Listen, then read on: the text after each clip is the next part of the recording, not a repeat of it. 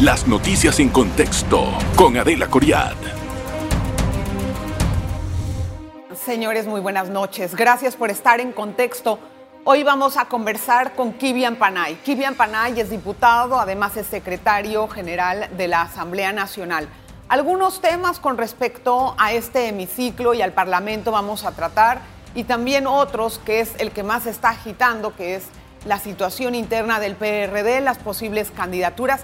Todavía no están todos los actores para las primarias en el PRD y parecen pelearse por el protagonismo y por saber quién es más moral, quién eh, pues da más caso a todos los parámetros de Torrijos. Bueno, eso es nada más en pura palabra, porque a la mera hora cuando se pide la acción, como que se les olvidan cuáles son los preceptos. Vamos a conversar con Kivian Panay en esta tarde. Eh, en esta noche, perdón, Kivian, gracias por estar con nosotros, diputado. Bienvenido, hombre. Buenas noches, Adelita. Gracias por yo, estar Yo no soy diputado, Adelita, soy secretario, secretario general, de, la Asamblea, perdón. En otros parlamentos es usual que algún diputado sea secretario general, no es el caso de Panamá. Lo, lo, lo endosé, lo endosé. Bueno, Kivian, de todas maneras, como con un cargo tan importante en la Asamblea, a mí me gustaría entender cómo ustedes trabajan los presupuestos, porque esa es una de las situaciones mucho más eh, que a los ciudadanos lo vemos con más detenimiento y no entendemos para qué quieren tanto dinero para trabajar. En el año 2023, si no me equivoco, el presupuesto supera 130 millones. El presupuesto de la Asamblea es un tema complejo eh, que básicamente, y te soy muy honesto, yo veo mucho la parte administrativa, la parte documental y secretarial, la parte presupuestaria la ve más allá del presidente y, la comisión de presupuesto, pero eh, sin duda pues que, más allá de la parte funcional administrativa y de funcionamiento del, órgano del Estado, hay que, hay que entender que la Asamblea no es una institución cualquiera, es un órgano del Estado. Es, además es, una institución que además está compuesta por, por, un órgano colegiado, que son los 71 diputados. Y bueno, ¿Cuánta gente tiene sin duda, la, No tengo la cifra exacta, pero es una cantidad importante de gente que no solamente trabaja en la Asamblea, sino que además trabaja en las circunscripciones y en los despachos de los diputados. Muchas veces tal vez, tal vez tiene mucho que ver con eso, con la cantidad de gente que los diputados emplean, cada uno a través de sus estructuras circuitales y, por ejemplo, a los ciudadanos comunes nos llama la atención, ¿por qué se pide un alza del presupuesto si realmente justo en un año preelectoral, en un año donde los diputados quieren resolverle la cera a este, el zinc al otro, los ciudadanos no podemos estar financiando esta situación. tiene, que haber una revisión, sin duda, eh, de, los recursos que se utilizan, sobre todo en temas de recursos humanos. Y creo que es una revisión integral, no solamente de la Asamblea, sino del funcionamiento general del Estado.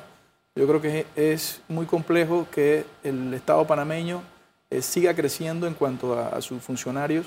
Sin duda que hay instituciones y hay áreas donde pues, debe crecer, en el tema educacional, en el tema de salud.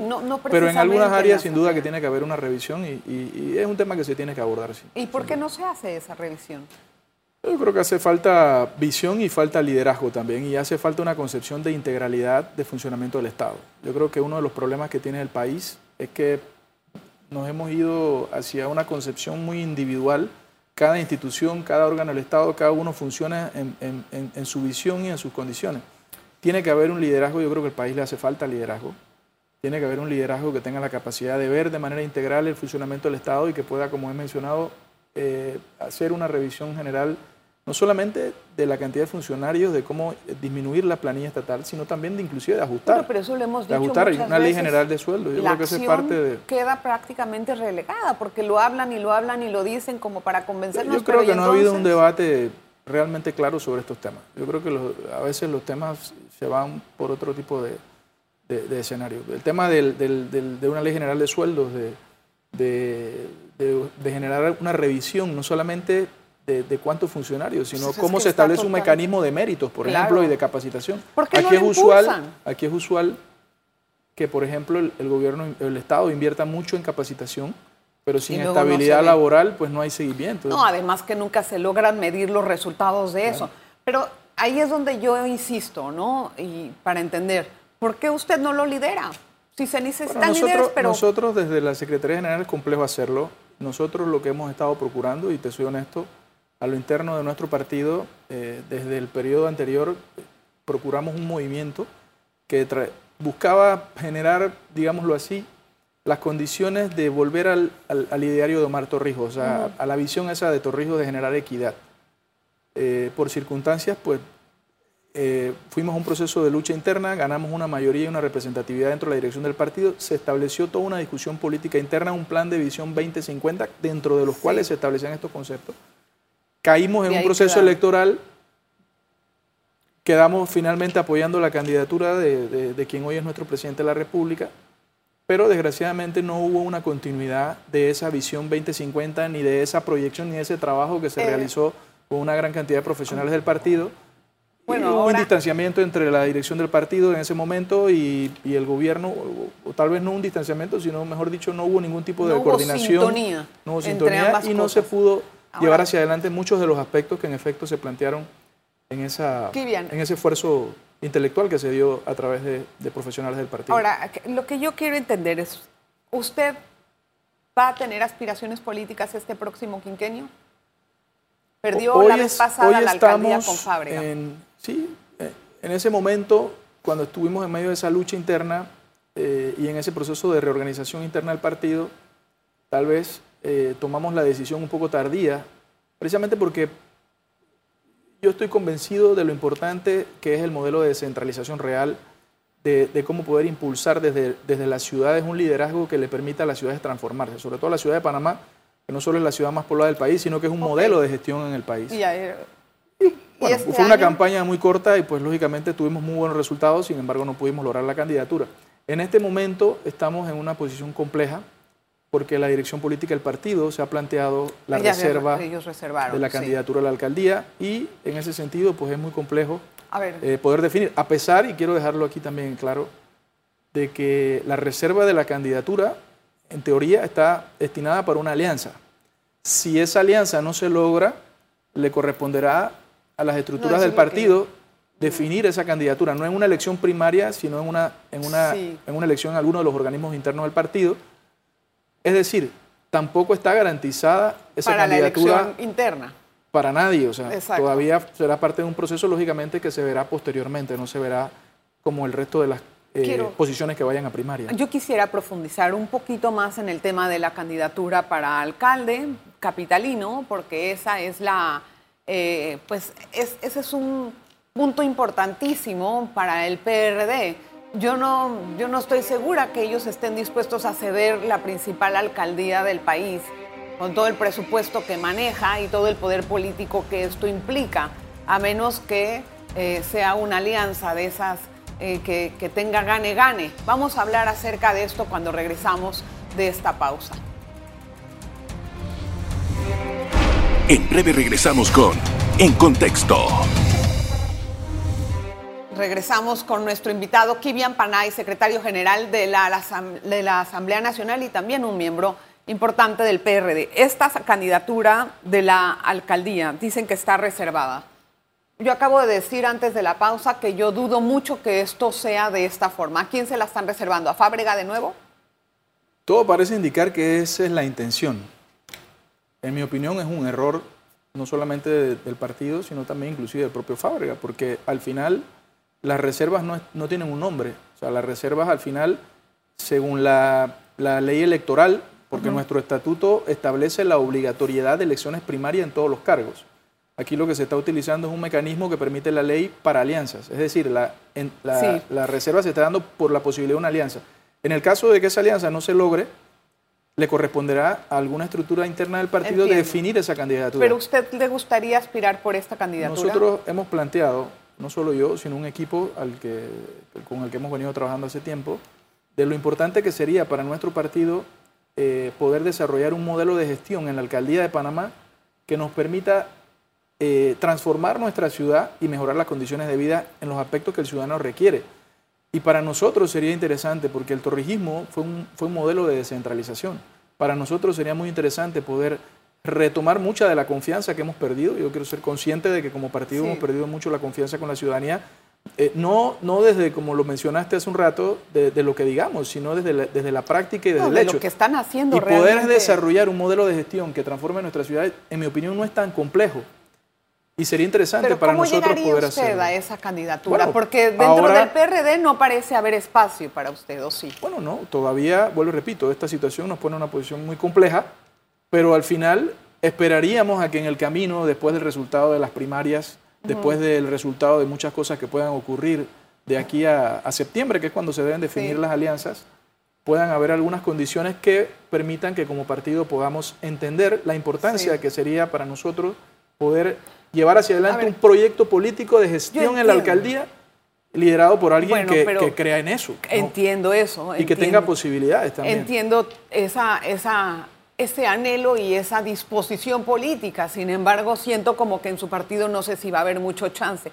¿Qué pasaría, por ejemplo, si el CD no postula al señor Ricardo Martinelli y en cambio su esposa Yanibel toma un papel importante o queda como candidata? ¿Dónde queda usted?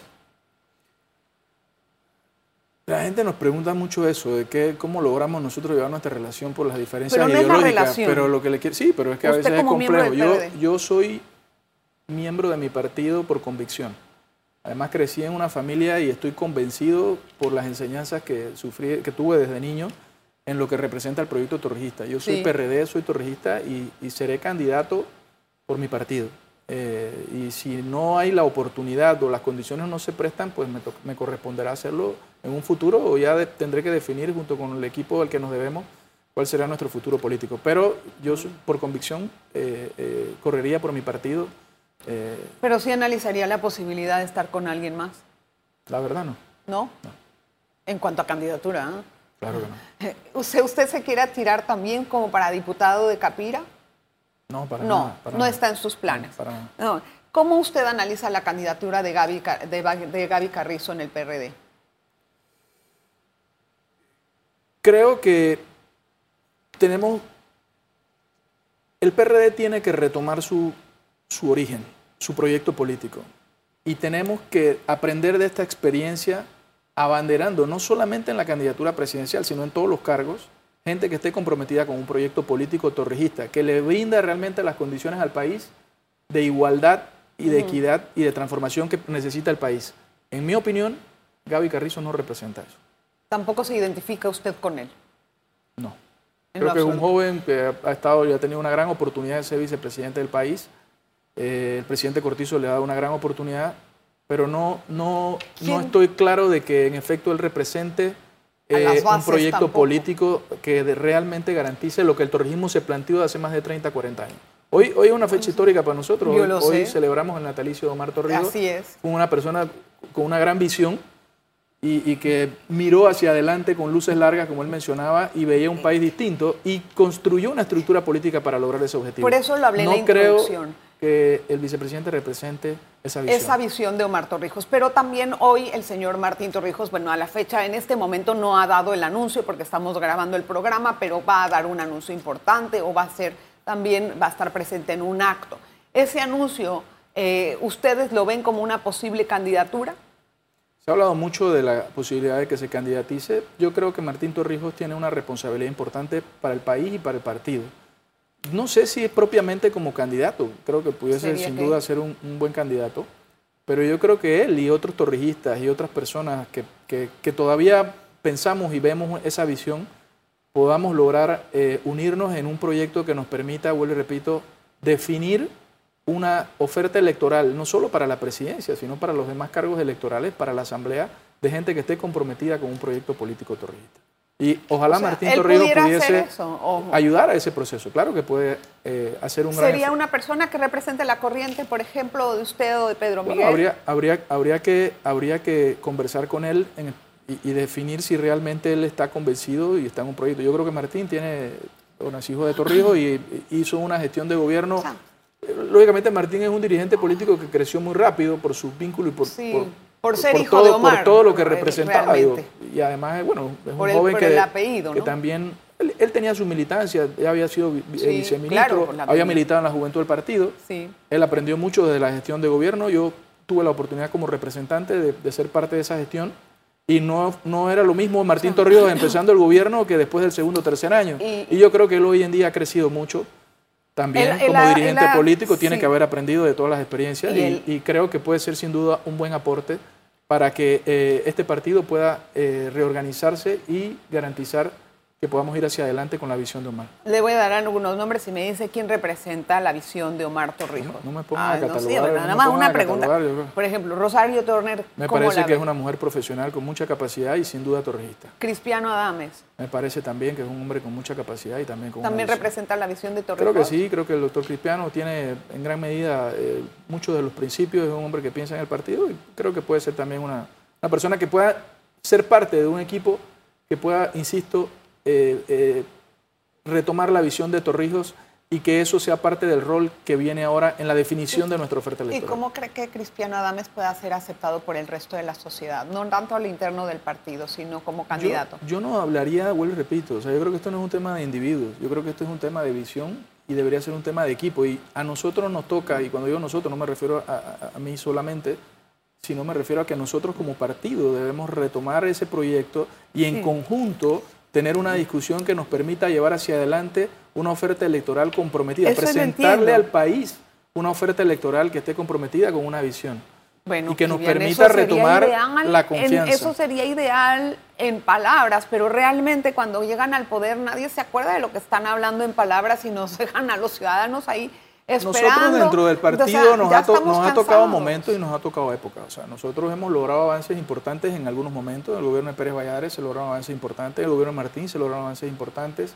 A nosotros como partido nos ha, nos ha tocado en distintos momentos lograr luchas que nos han permitido avanzar, en otras hemos retrocedido. Totalmente. Pero yo creo que con, lo, con la realidad que enfrenta el país hoy en día, nosotros estamos obligados a, a generar las condiciones internas que nos permitan reorganizarnos y definirnos, porque eh, la situación política del país, no solo del PRD, no, es de todos y realmente no, no, nos sentimos Y si no entendemos esa realidad, corremos el riesgo como partido de quedar en una muy mala posición, pero además corremos el riesgo como sociedad.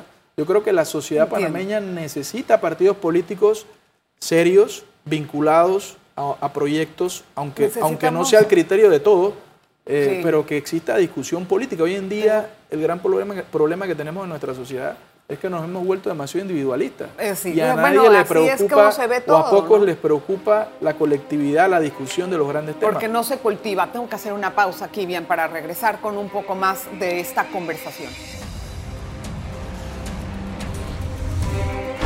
En breve regresamos con En Contexto. Gracias por continuar en sintonía. Bien, don Kivian, vamos a entender una cosa.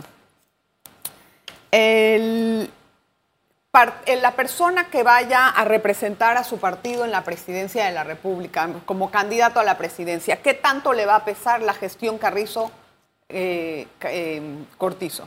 Creo que mucho. Creo que esta gestión no necesariamente, insisto, ha sido la, la una gestión realmente propia del PRD o del torrijismo, creo que le va a pesar. Además, bueno, hay que mencionarlo también, la, pandemia, las condiciones económicas que, eh, con las que el gobierno recibió su inicio de gestión, eh, no han sido necesariamente, han sido circunstancias muy complejas. Sí. Eh, pero además de eso, pues la falta de, coordinación y de gestión política, inclusive de integración con la comunidad. Este gobierno ha tenido, ha sido en cierta forma la antítesis del torrijismo. O sea, el torrijismo se planteó como un modelo de gestión participativo. O sea, si hubo un, proceso de organización comunitaria donde se organizaron los corregimientos, los representantes, los comités de salud, y hubo una participación general de la gente, o sea, una participación amplia de la gente, este ha sido un gobierno distinto, muy, muy cerrado. Muy, muy, un gobierno donde a veces salen, salen planteamientos que no necesariamente están vinculados. No están consultados, dice usted. Exacto. Ahora, qué bien, claro, pero también entender, eh, para en el futuro, nosotros estamos esperando que hayan diferentes corrientes dentro del PRD buscando la presidencia. ¿Cuándo van a presentar la suya como, como movimiento? Se ha planteado de parte de, eh, para el 26 eh, hacer un pronunciamiento. Eh, yo creo que para esa fecha es probable, es probable que se haga un planteamiento. Yo no, yo no quisiera adelantarme a decirte sobre una candidatura, pero creo que sí debe plantearse cuál va a ser la posición y qué es lo que se, que de alguna ¿Pero manera se plantea una posición con una alternativa o solamente una oposición? Es muy probable que sea con una alternativa. Ah, buenísimo. ¿Y entonces? ¿Cómo quién podría ser? No podemos adelantarnos no a algo podemos, que No podemos aguar el pastel. Aguarlos, pero sería, por ejemplo, Em, Tiene que ser una persona vinculada, voy y repito, al torrijismo. Tiene que ser alguien que esté comprometido con un proyecto de país, un proyecto político que retome la visión que Omar Torrijos, ¿Cree que hoy que cumple chance? 94 años de haber nacido, ¿Cree que eh, se sienta orgulloso de la estructura política que él creó. Yo no creo que mm, Torrijos estaría Nosotros muy orgulloso de lo que a ha que pasado. tenga ¿no? chance, pero aquí hay que ver con luces largas y luces cortas. Aquí hay que ver hacia el futuro. No estoy seguro y la situación del país en este proceso electoral del próximo año es compleja. Creo que hoy en día ni tú ni yo, tal vez muy poco pudiesen predecir cuál va a ser el resultado de una elección en el 24 Sí. Pero nosotros tenemos que sentar las bases hacia el futuro de un liderazgo que, insisto, le, le dé a nuestro partido eh, y al país Pero ¿cómo una van a representatividad del demostrarnos a nosotros un poco más, por ejemplo, la verdad, Kivian, los, los ciudadanos estamos muy cansados de una gestión totalmente ciega, como despreocupada del resto de las cosas, muy poco transparente, debo decirlo. No me basta que publiquen los contratos, es cómo llegar a- ese contrato. Además, las planillas, todas ocultas en la asamblea, no sabemos cuál es la planilla tal, la planilla tal. ¿Por qué así? Bueno, todo eso es parte de lo que tenemos que, que- que corregir y de lo que tenemos que Pero no reorganizarnos vamos a hablar del futuro. futuro, es el presente lo que hay que corregir. A un grupo nos toca hablar del futuro porque no tenemos la capacidad en este momento desde la, desde la gestión de gobierno, desde las distintas instancias, de generar los cambios que requiere el país. Necesitamos un liderazgo que se comprometa con eso, que se comprometa con un proyecto político, no solamente de garantizar un buen funcionamiento del Estado, sino también de equiparar las condiciones del país, donde los sectores de poder, los poderes económicos, eh, el, sector empresarial se sume a una gestión de gobierno progresista, donde pueda haber condiciones de vida mejor para la gente donde la gente pueda encontrar solución a sus problemas, no solamente a través de subsidios, sino a través de condiciones que le mejoren Claro, la su vida, estado de no- vida, no su educación, su de formación, nada. le podamos tener un sistema de salud adecuado. O sea, Eso está muy mal. Mejorar los servicios y las condiciones que el Estado le brinda al panameño para garantizar que la gente pueda vivir bien, usted lo siento un poco em, como frustrado para poder hacer llegar sus ideas y los planteamientos en, en posición eh, práctica. ¿Quién controla el partido? Bueno, hoy en día hay una dirección política que preside el, el presidente Robinson. Hay un, hay un ¿Él lo equipo, hay un equipo, hay un equipo, cúpula? hay un equipo de miembros del CEN que son los que dirigen y tienen la mayoría. Y, En teoría, y con sí. un nivel de coordinación y articulación con, con- con el Ejecutivo. O sea, ¿Benicio controla o Gaby controla? Yo creo que el presidente Robinson tiene el liderazgo del partido. Él está posesionado en esto. Y con él, él no tiene la visión torrijista que usted está diciendo. Es un hombre vinculado al torrijismo, es un hombre que creció desde el torrijismo, pero no estoy seguro de que en estos momentos, en las condiciones en las que está el país y con el nivel de coordinación que tienen con el órgano ejecutivo, estemos vinculados en esa visión torrijista. Hoy, si Torrijos pudiera despertar y ver lo que ha pasado con su partido, ¿qué diría en dos frases? En una frase, ¿qué diría? Encaminarnos en el, en el camino real. Él decía hay que es mejor caminar O sea, un milímetro en la dirección desviados. correcta a caminar un kilómetro en la, en la dirección contraria. Entiendo. Yo creo que ese, ese, ese es lo que debemos redefinir, la, la- la ruta y la vía del camino correcto. Usted eh, pues está luchando por esa posición capitalina. Vamos a ver a qué si la va a conseguir, cuándo se va a. ¿Ya mostró su interés por eso? Es decir, Lo hemos estado manifestando mediáticamente, Públicamente, hemos, mani- pero no- hemos, hemos planteado públicamente nuestra preocupación por el tema de las reservas y lo que eso pueda generar. exacto, lo he entendido. Y eh, bueno, aspiramos a que a lo interno del partido pueda generarse las condiciones para que eh, nos reenrumbemos hacia un camino de definir nuestra oferta electoral en virtud de un proyecto político torrijista. Bueno, pues vamos a ver, porque eso se oye muy bonito en teoría, súper. Pero en la práctica después... Nos toca luchar Mira, por igual, eso, ¿no? igual Nito había hablado de Torrijos y había dicho, y entonces ahí quedamos mal. Y, y el otro, todo el mundo habla de Torrijos, lo idealizan y nadie pone en perspectiva eh, la visión y la estadista que él trató de darle al Por país. eso, por eso, Pésimo. por eso necesitamos corregir el rumbo. Ojalá. Gracias, don Kivian, por estar con nosotros. A ti. Bienvenido a su programa, bienvenido siempre en contexto y también gracias a usted por estar con nosotros en el programa. Mañana le espero, recuerde, a las ocho y media de la noche.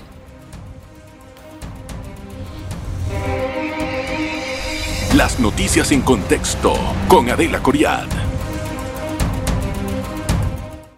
Revive este programa entrando al canal 1 de BOD de Tigo.